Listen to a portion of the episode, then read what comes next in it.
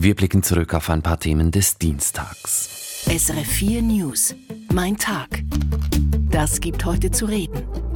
Wir sind nicht schuld am Niedergang der Credit Suisse, sagt die Finanzmarktaufsicht FINMA. Sie hat einen neuen Bericht vorgestellt.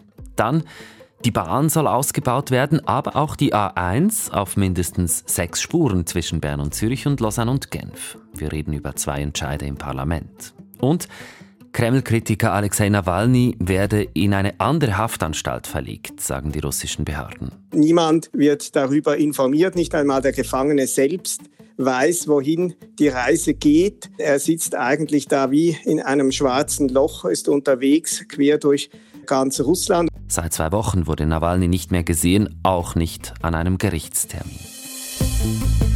Ich bin Raphael Günther, schön sind Sie dabei. Wer hat welche Fehler gemacht beim Niedergang der Credit Suisse? Die eidgenössische Finanzmarktaufsicht FINMA hat am Dienstag ihre Sicht der Dinge vorgestellt in einem neuen Bericht. Es ist auch eine Rechtfertigung der FINMA, wie sie ihre Rolle während der Krise wahrgenommen habe. Ein Vorwurf, der im Raum steht, die FINMA habe die Credit Suisse zu wenig genau kontrolliert. Was sagt die FINMA dazu? Ivana Privakovic hat bei Wirtschaftsredaktor Sven Zaug nachgefragt. Nun, dass die FINMA nicht immer sagen darf, bei welcher Bank sie wo den Finger drauf hält, ist eine Schweizer Eigenheit. Sie darf also nur in Ausnahmefällen über all ihre Tätigkeiten transparent informieren. Die Credit Suisse ist nun ein solcher Fall. Und liest man den Bericht, wird klar, dass die Firma alles andere als untätig war. Seit 2012 hat sie laut eigenen Angaben die Credit Suisse 43 Abklärungen für mögliche Enforcement-Verfahren durchgeführt. Das Verfahren ist das schärfste Instrument der Firma und kann bis zum Entzug der Bewilligung führen. Zudem hat die Firma neun Rügen ausgesprochen, 16 Strafanzeigen erstattet sowie elf Enforcement-Verfahren gegen das Institut und drei gegen natürliche Personen abgeschlossen. Alleine zwischen 2018 bis 2022 hat die Firma zudem 108 Kontrollen vor Ort durchgeführt. Man kann also nicht sagen, dass die Firma untätig gewesen sei. Was ist Ihrer Einschätzung nach die wichtigste Erkenntnis dieses Berichts? Die FINMA sieht ganz klar den Verwaltungsrat der Credit Suisse und damit namentlich dessen Präsident Urs Rohner in der Verantwortung. Rohner war von 2011 bis 2021 Präsident der Bank und hat die Strategie des jeweiligen Managements gestützt und auch abgesegnet. Zwar habe die CS über die Jahre versucht, die risikoreiche Investmentbank zu verkleinern und das Geschäftsmodell stärker auf die Vermögensverwaltung auszurichten, aber eben nicht konsequent genug, kommt die Firma zum Schluss. Hinzu kamen diverse Skandale und die Firma übt auch scharfe Kritik an der exzessiven Bonikultur bei der Credit Suisse. Wegen Reorganisationen sowie hoher Kosten, Bußen, Verlusten habe die CS immer wieder Kapital aufnehmen müssen. Das alles führte über die Zeit zu einem Vertrauensverlust in die Bank. Und bei praktisch all diesen Problemen spielte laut FINMA gravierende Mängel im Risikomanagement der Bank eine zentrale Rolle. Die FINMA betont zudem, dass sie mit ihren Interventionen bis an die Grenzen ihrer gesetzlichen Möglichkeiten gegangen sei. Die FINMA hat sich sicherlich überlegt, wenn Sie sagen, die Grenzen ihrer Möglichkeiten, die FINMA hat sich sicherlich überlegt, wie in Zukunft ein solches Debakel vermieden werden kann. Welche Ideen hat sie da? Sie fordert schärfere Instrumente. Sie will bei Vergehen künftig Bußen verteilen können. Das war ihr bis anhin nicht gestattet. Sie will klare Verantwortlichkeiten. Es müssen künftig klar ersichtlich sein, wer was entscheidet. Damit sollen Verantwortungsträger für Mängel oder Versagen in die Pflicht genommen werden. Zudem will die FINMA transparenter informieren können, falls eine Bank ausschert. Und das nicht nur in Ausnahmefällen. Ob die FINMA diese Instrumente aber erhält, entscheidet letztlich die Politik. Grundsätzlich gefragt, die Maßnahmen, die Sie genannt haben, sind die jetzt geeignet, um einen ähnlichen Niedergang zum Beispiel einer Bank zu verhindern? Es ist sicher ein Schritt in die richtige Richtung, aber den Niedergang einer Bank, wenn sie schlecht geschäftet, kann auch die FINMA künftig nicht verhindern. Man muss hier schon festhalten, es war die CS-Führung, die die Bank in den Ruin getrieben hat und nicht die FINMA. Sagt Wirtschaftsredaktor Sven Zaug.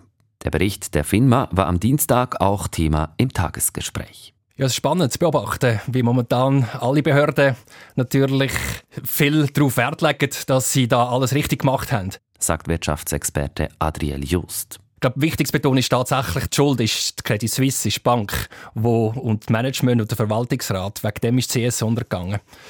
Ob jetzt tatsächlich CS können gerettet werden wenn die FINMA besser gehandelt wird, das würde ich auch bezweifeln. In dem Sinn, nein, die FINMA ist nicht schuld an dem Debakel. Das ganze Tagesgespräch können Sie online nachhören auf srf.ch-audio. Ein Bahntunnel zwischen Lausanne und Genf, das ist eines von verschiedenen Ausbauprojekten für die Bahn, die der Ständerat am Dienstag gut geheißen hat. Er hat über zweieinhalb Milliarden Franken bewilligt. Insgesamt soll die Bahn noch stärker ausgebaut werden als bisher geplant. Aus dem Bundeshaus berichtet Ruth Witwer. Die großen Ausbauschritte waren unbestritten. Der Lötschberg-Basistunnel soll bis 2035 durchgehend zweispurig werden, voll ausgebaut statt nur teilweise. Und die stark befahrene Strecke Lausanne-Genf wird entlastet, nicht mit einem ursprünglich geplanten zusätzlichen Gleis, sondern mit einem neun Kilometer langen Eisenbahntunnel. Bis spätestens 2040 sollen Züge durch diesen Tunnel zwischen Morges und Perrois fahren. Die einzige negative Meldung dazu kam von Bundesrat Albert Rösti dass sich bei den Vorhaben neuer Bahntunnel Morsch-Berrois deutliche Mehrkosten abzeichnen. Auch für weitere Bahnprojekte braucht es höhere Kredite, weil sie sich verzögern, etwa für die Erweiterung des Bahnhofs Zürich-Stadelhofen oder den Bahnknoten Bern. Zusätzliche Mittel sind auch für die Verspätungen beim Ausbau der Bahnhöfe Lausanne und Genf nötig. Der Ständerat hat zudem Ausbauschritte neu in die Planung aufgenommen. Dabei legten sich einige Räte und Rätinnen für eine Abzweigung im Zimmerbergtunnel bei Zürich ganz besonders ins Zeug. Die Investition von 100 Millionen für den Meilibach-Tunnel sei nicht nur für die Ostschweiz wichtig, betonte der Glaner Matthias Zopfi von den Grünen. Aus Sicht der Ostschweiz und des Kantons Zürich ist der Mailibach-Tunnel 2 dringend nötig und aus Sicht der Innerschweiz müssten sie dieser Vorinvestition nur schon deshalb zustimmen, weil sie sonst einen Tunnel während dem laufenden Betrieb wieder außer Betrieb werden müssen, um später diesen Mailibach-Tunnel zu bauen. Der liebliche Name Meilibach töne vielleicht harmlos, aber seine Schlagkraft sei nicht zu unterschätzen, doppelte der Bündner Mittelständerat Stefan Engler nach. Meilbach-Tunnel tönt vielleicht nach Büsi, aber es handelt sich hier um einen Kater. Dieser Kater, so Engler, werde über Jahrzehnte weitere Ausbauoptionen für die Ostschweiz ermöglichen. Bundesrat Rösti will sich bemühen, diese Abzweigung im Zimmerbergtunnel rasch zu planen. Sein Widerstand wäre auch zwecklos gewesen. Der Meilibach-Tunnel kam deutlich durch. Der Ständerat hat auch noch andere zusätzliche Ausbauschritte beschlossen. Er will die Entflechtung des Bahnhofs Pratteln fortsetzen, dazu den Bahnhof Ebikon ausbauen und einige Projekte in der Westschweiz. Gegen die Maßnahmen in der Romandie wehrte sich Verkehrsminister Rösti erfolglos. Die Vorlage zugunsten des Bahnausbaus geht nun in den Nationalrat. Nicht nur die Bahninfrastruktur soll ausgebaut werden, einen Ausbau soll es auch auf der Autobahn, auf der A1 zwischen Bern und Zürich und zwischen Lausanne und Genf geben, auf mindestens sechs Spuren. Nach dem Nationalrat hat auch der Ständerat einen entsprechenden Vorstoß angenommen. Aus dem Bundeshaus Juliette Schilz. An einigen Orten ist der Ausbau der Autobahn A1 bereits aufgegleist, beispielsweise zwischen Le Vangeron und Nyon am Genfersee sowie zwischen Bern-Wankdorf und Kirchberg. Diesem Ausbau hat das Parlament schon im Herbst zugestimmt. Kurz danach begannen Umweltorganisationen mit dem Sammeln von Referendumsunterschriften. Deshalb sagte Kommissionssprecher Thierry Burkhardt von der FDP heute, die vorliegende Motion abzulehnen, würde ein Zeichen aussenden. Das Zeichen, dass äh, die äh, positiven Beschlüsse des Parlaments gegenüber dem Bundesrat wiederum überprüft werden müssten, dass man nicht hinter diesen beschlossenen Ausbauten stünde. Matthias Zopfi von den Grünen votierte gegen die Annahme der Motion. Ein A1-Ausbau würde zu mehr Verkehr führen. Es ist anerkannt und von Experten bestätigt, dass Kapazitätserweiterungen den Verkehr erhöhen. Verkehrsminister Albert Rösti sprach von einem Signal für die Zukunft. Über einzelne Ausbauprojekte würden dann wiederum das Parlament und das Volk entscheiden. Schon seit der Krieg zwischen Israel und der radikal-islamischen Hamas ausgebrochen ist, schon seit dann schießt die Hussi-Miliz aus Jemen Drohnen und Raketen auf Israel ab. Auch Schiffe im Roten Meer hindert sie an der Durchfahrt. Die Husi-Rebellen wollen damit erreichen, dass mehr Lebensmittel und Medikamente in den Gazastreifen geliefert werden. Unterdessen haben alle großen Reedereien die Fahrten durch die Meerenge aus Sicherheitsgründen gestoppt und nun soll eine Marineallianz aus zehn Ländern die Wasserstraße schützen, angeführt von den USA.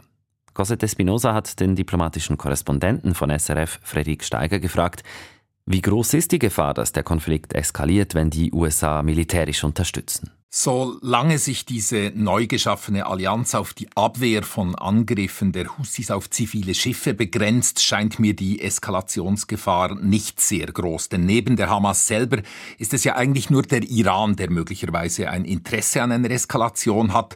Aber eben auch in Teheran hat man nicht äh, Interesse an einer maximalen Eskalation, zumindest bisher nicht. Und äh, das ist äh, nun die entscheidende Frage. Eine Eskalation könnte es allerdings dann geben, wenn die USA und andere an der Allianz beteiligte äh, Staaten direkt äh, zum Beispiel Houthi-Stellungen, Infrastruktur im Jemen angreifen würden, um beispielsweise Raketenabschussbasen, Drohnen, Startrampen unschädlich zu machen, äh, dann könnte die Situation in der Tat eskalieren. Aber bisher haben die USA genau das vermieden. Ja, und wie groß ist die Chance, dass dieses Marinebündnis die Angriffe wirklich auch abwehren kann? Das Bündnis dürfte etwas bringen, allerdings keine vollständige Beseitigung der Gefahr.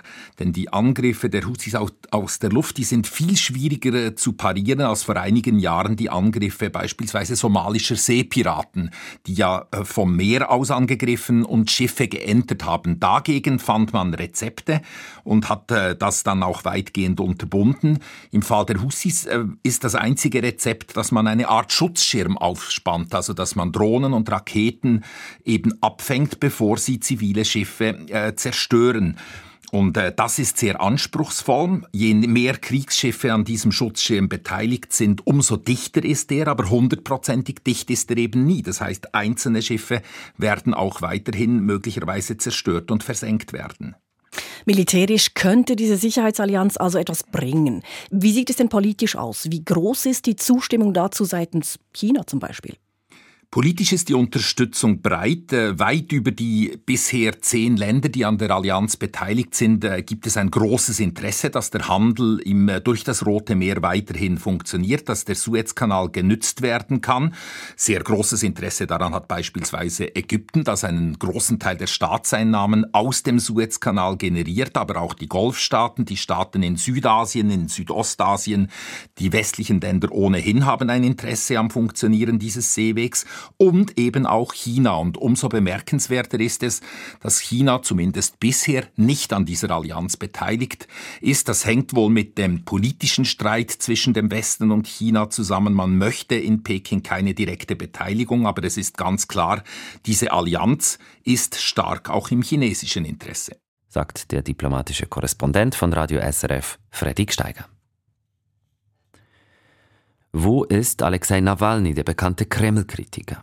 Diese Frage stellt sich schon seit zwei Wochen. Seit dann wurde er nicht mehr gesehen. Am Montag ist er nicht an einer Gerichtsverhandlung erschienen. Nawalny sitzt seit 2021 in Haft. Bestätigt haben die russischen Behörden bisher nur, dass Nawalny in eine andere Haftanstalt verlegt werde.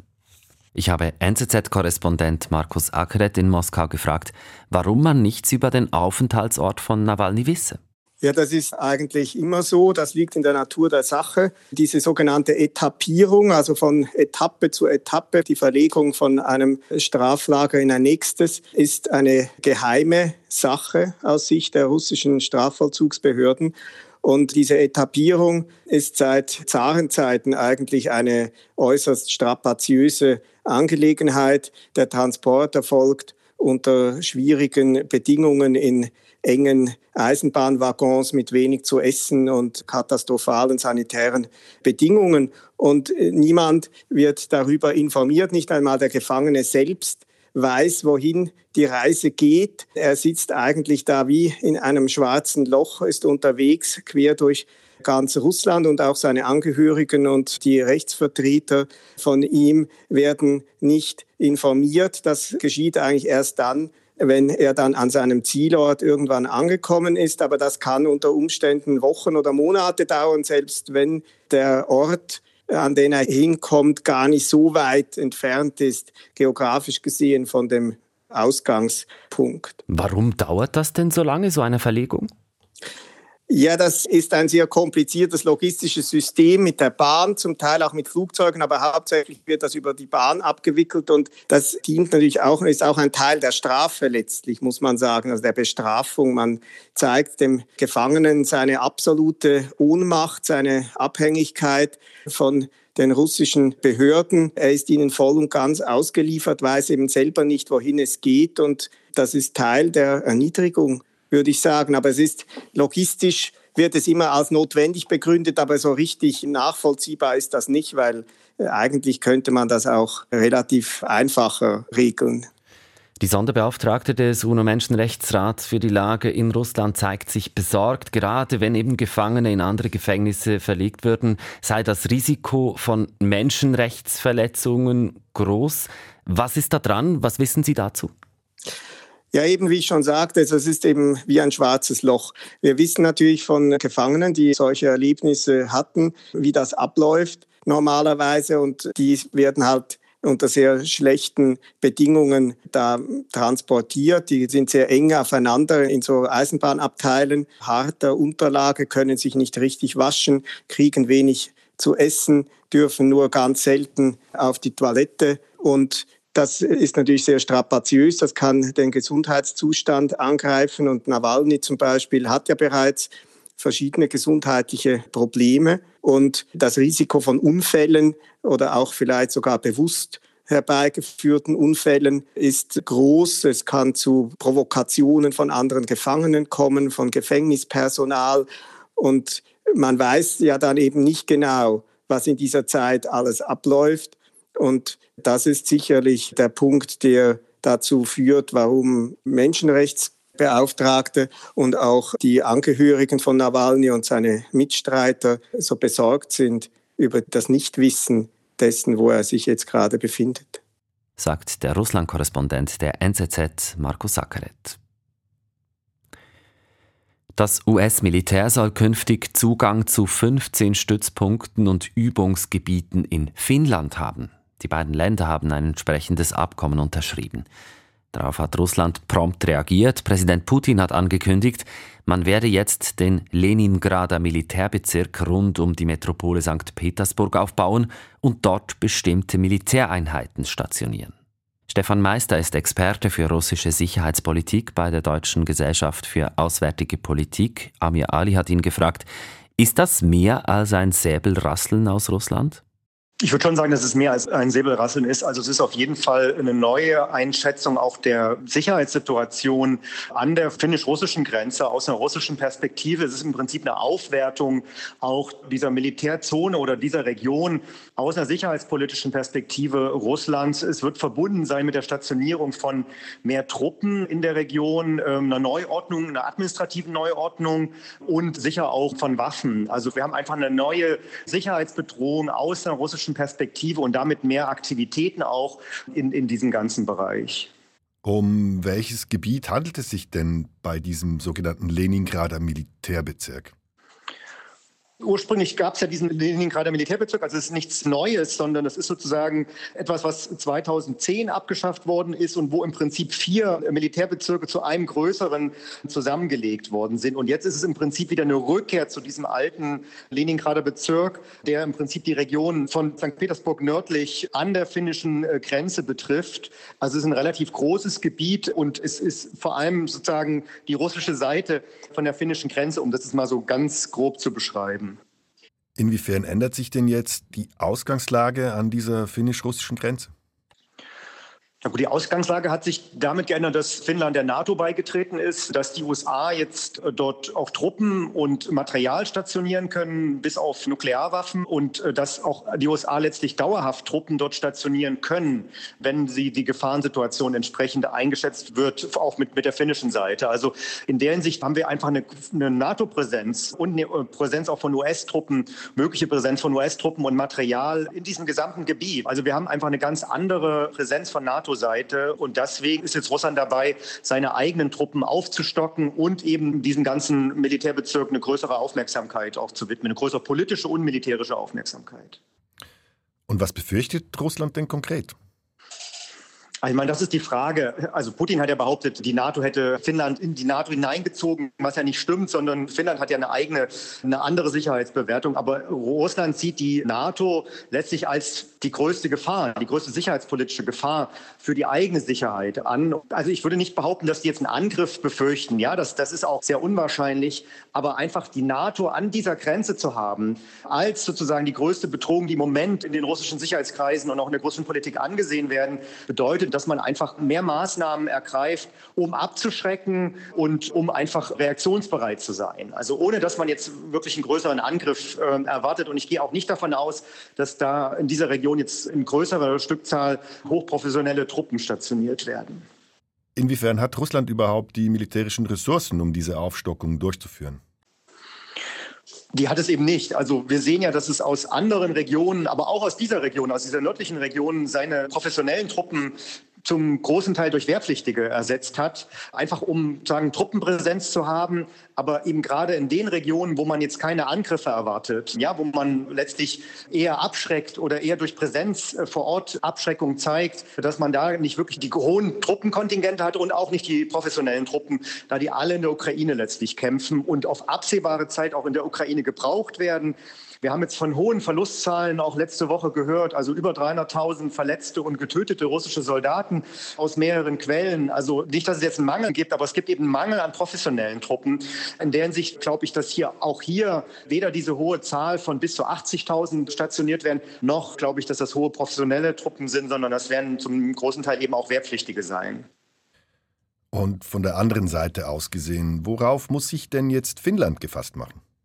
Also ich glaube nicht, dass es jetzt eine höhere Gefahr gibt im Sinne eines militärischen Angriffes. Aber was wir sehen in den letzten Monaten, sind eben zunehmend hybride Angriffe. Also wir haben einerseits ja diese Flüchtlingswelle, um das vielleicht mal so zu bezeichnen, an der finnischen Grenze, also Migration im Prinzip als Druckmittel äh, zu benutzen. Wir hatten ja auch kürzlich diese Unterseegasleitung, die äh, beschädigt worden ist. Und es gab immer wieder Angriffe sozusagen auf digitale Infrastruktur, zum Beispiel Krankenhäuser in Finnland. Also ich denke, diese hybriden Angriffe, das ist ist das, was Finnland noch viel stärker erleben wird oder weiter erleben wird äh, die nächsten Monate.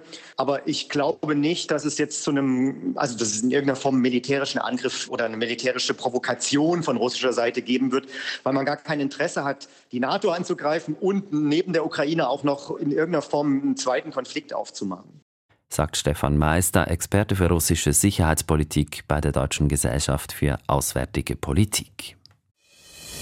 Das gibt heute zu reden. An der Wall Street mit Jens Korte. Da geht es um eine neue Umfrage zum Konsum rund um die Feiertage, rund um Weihnachten. Die Umfrage des Senders CNBC zeigt, die Amerikanerinnen und Amerikaner haben massiv mehr ausgegeben als im Vorjahr. Sie sind spendabel.